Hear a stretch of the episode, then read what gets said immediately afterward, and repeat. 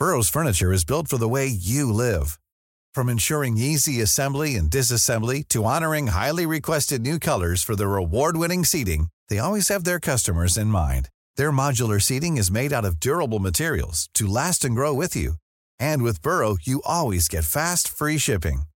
Get up to 60% off during Burrow's Memorial Day sale at burrow.com slash ACAST. That's burrow.com slash ACAST. burrow.com slash ACAST. Heraldo Podcast, un lugar para tus oídos. La nueva reforma de AMLO tiene preocupado a los empresarios mexicanos. Te contamos por qué. Esto es Primera Plana de El Heraldo de México.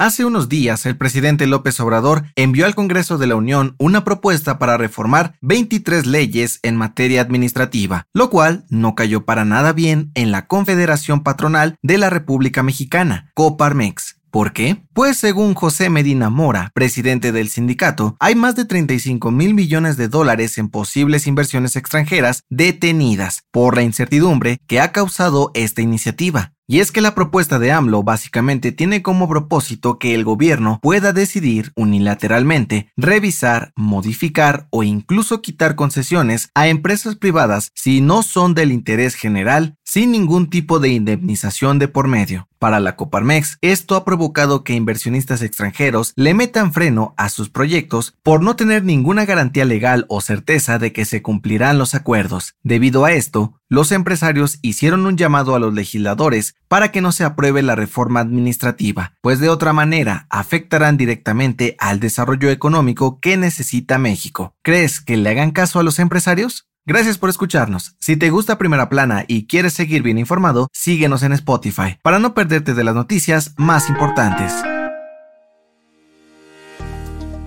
Como te lo contábamos ayer en este podcast, AMLO dio a conocer que se guardará unos días luego de haber dado positivo a COVID-19 por tercera vez. Sin embargo, el hermetismo en torno a su estado de salud provocó todo un mar de rumores en redes sociales. Por ello, el secretario de Gobernación, Adán Augusto López, se presentó a la mañanera de este lunes para ponerle fin a todos los chismes que han surgido. El funcionario aseguró que nuestro presi no sufrió de un desmayo ni fue trasladado de emergencia de Mérida a la CDMX, sino que comenzó a presentar síntomas parecidos a los de un resfriado entre la noche del sábado y la mañana del domingo, por lo que le hicieron una prueba de coronavirus y salió positivo. Según Adán Augusto, el Prezi ya está recibiendo atención médica, está al 100 de salud y que incluso espera que en unos días más regrese a sus labores normalmente.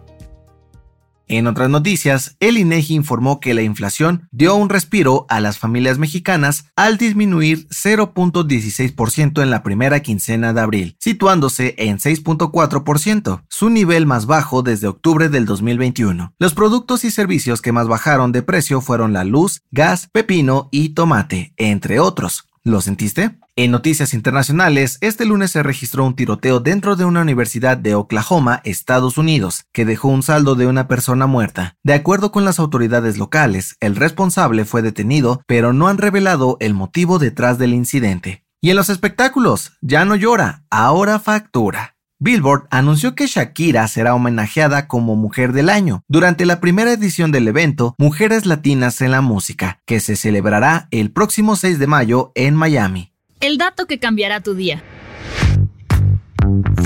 Si bien muchos de nosotros usamos la alarma de nuestros celulares para despertar por las mañanas, el canto de los gallos también es una gran herramienta para sacar de la cama a algunas personas. Pero, ¿sabes por qué estas aves cantan? De acuerdo con un estudio de la Universidad de Negoya en Japón, los gallos son animales muy territoriales y usan su cacareo para marcar su zona a través de ondas de sonido. Cuando uno de ellos canta y otro le contesta, básicamente delimitan el sector que dominan. Pero, ¿por qué lo hacen por la mañana? Según los investigadores, todo se debe a que tienen muy desarrollado su reloj biológico o ciclo circadiano, por lo que no necesitan de la luz para saber cuándo va a amanecer. Así que cantan entre una y dos horas antes de que salga el sol para mostrar su poderío desde temprano. Yo soy José Mata y nos escuchamos en la próxima.